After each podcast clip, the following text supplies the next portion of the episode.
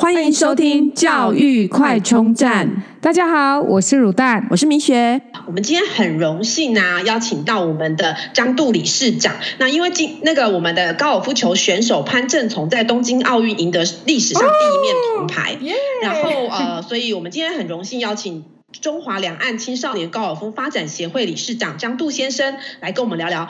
潘正从的高尔夫球之路，欢迎张杜理事长。哎各位听众，还有米雪、卤蛋两位主持人好哈。哦，今天下午整个群组啊，还有 FB 啊，整个群呃赖群组都炸翻了，你知道吗？就是爆了。潘正从帮嗯帮我们争取到。台湾第一次在高尔夫球的奥运奖牌，铜牌，哇，太令人振奋。对对，那可不可以来跟我们聊一下？就是这次的比赛啊，原本第一天潘正从是倒数的，打完四轮之后呢，跟其他六名选手并列第三，然后进入到加赛，加赛也很紧张。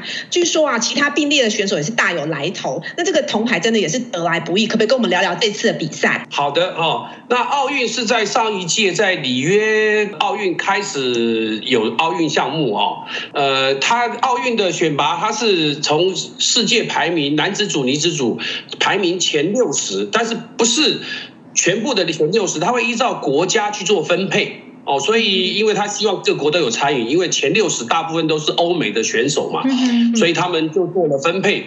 那么台湾这一次有男子组就是潘正崇，他参加奥运，他今天刚比完，接下来下礼拜开始就是我们女子选手哦，李明跟那个呃佳莹他们要他们要开始比赛啊。是。这一次在第一天打的时候，小潘其实没有打得很好，他他有讲到他其实推杆表现不好，推杆其实是很重要的一个高尔夫的技巧，所以他得到了并列第五十八名啊。他是总共参赛六十个，他是倒数第二名，就是五十八名。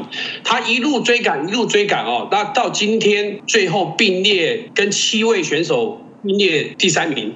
那奥运在一般的比赛，其实并列的话，他们就是把奖金平均分配。但是因为奥运它只有一个奖牌，所以最后就是这七个人在延长赛去决定谁。能够拿到这个铜牌奖牌，那小潘呢？当然里面有很多的世界高手，有欧美啊，有这些啊，呃，小麦啊，都在里面。那小潘一路呢，呃，就是过关斩将，最后坚持到最后，赢得了最后这一面台湾首面高尔夫球的铜牌。哦，真是很大的光荣。这边想请教理事长哦，我们知道一般人想要学习高尔夫哦，这是一个非常不容易的一个运动哦。那对于这个运动的认知，也是觉得说它是一个比较需要花费比较昂贵的哦。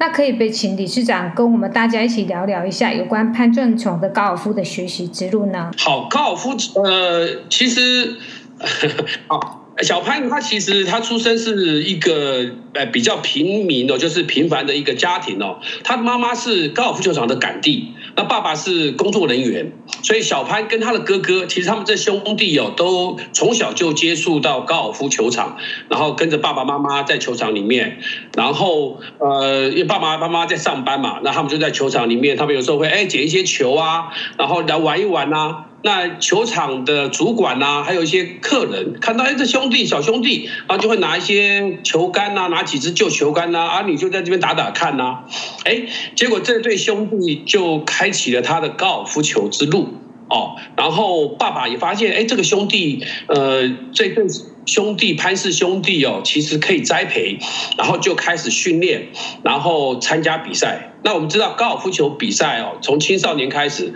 就是各地各地比赛，有时候在高雄，有时候在台中，有时候在台北。那么他们这三呃这一对父子哦，这三三父子有的时候呃参加外地赛，有时候也没有钱去住旅馆，那他们就睡在车上哦，然后一路很辛苦打球。那小潘。弟弟潘政琮其实他很很比较内向，但是他很努力，所以他在一些青少年的比赛啊，一路上打来都表现不错。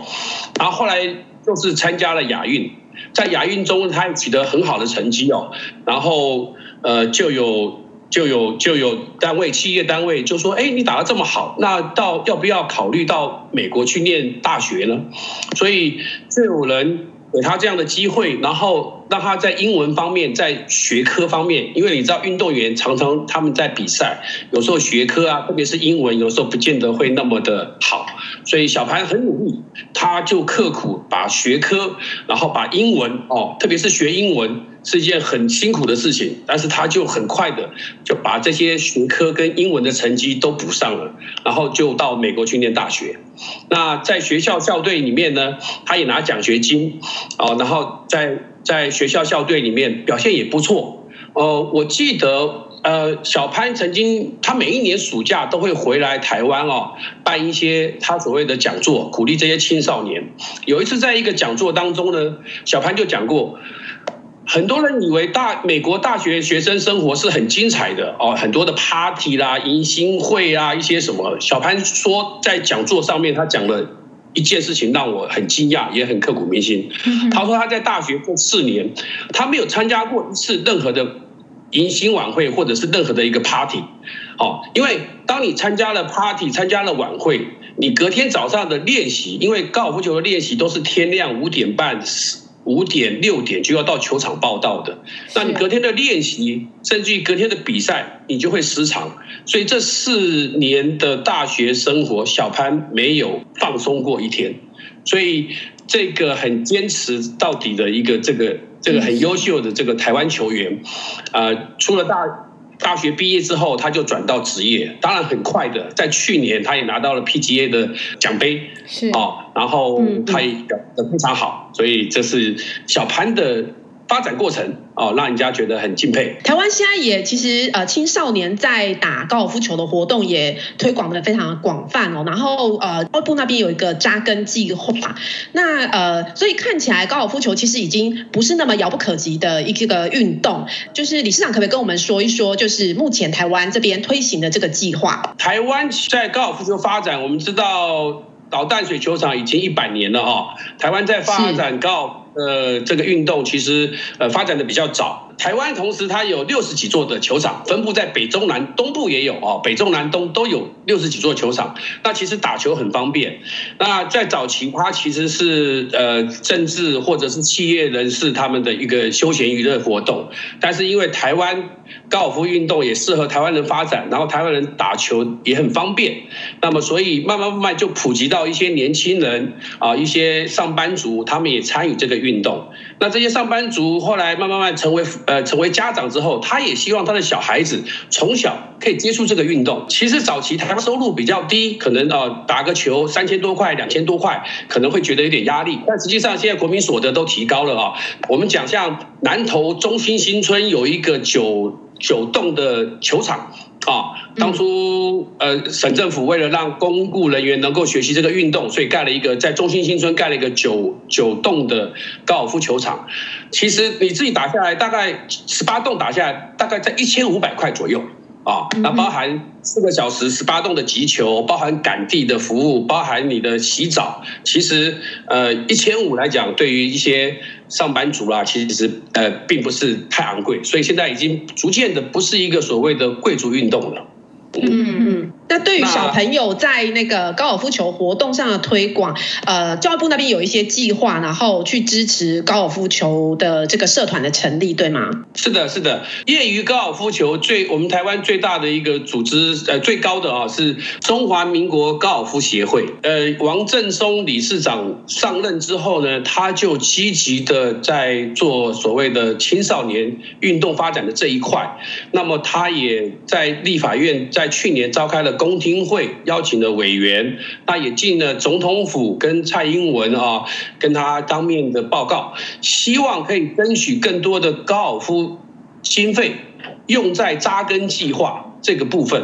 所谓扎根计划，就是说一个运动如果底下最底下这个层级的人数是越多的话，其实向上面发展，它的上面发展会越好。我们讲大陆。我们讲韩国，因为它的高尔夫球运动人口多普及，所以慢慢经过慢慢筛选，慢慢经过上来，所以上面顶层的会比较精英，然后打得也比较好。所以中华民国高尔夫协会，他就希望能够在底层扎根这个部分，在国小就能够让小学可以接触到高尔夫这个运动啊，知道这个运动。